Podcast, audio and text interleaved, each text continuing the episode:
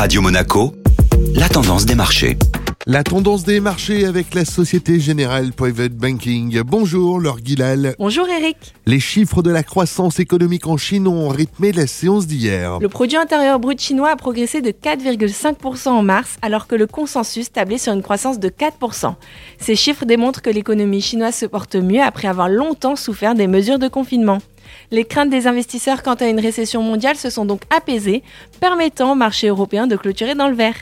L'indice parisien CAC 40 a ainsi enregistré un gain de 0,47% à 7533 points. Et du côté des valeurs Le groupe Bolloré, société mère de Vivendi, est entré en négociation exclusive avec l'armateur CMA-CGM afin de céder ses activités de commission de transport. L'action Bolloré en a profité avec une hausse de plus de 5% et dans son sillage, le titre Vivendi a enregistré la meilleure performance de l'indice CAC 40 en grimpant de 6,30% sur la séance. Bonne journée à tous. Société Générale Private Banking Monaco vous a présenté la tendance des marchés.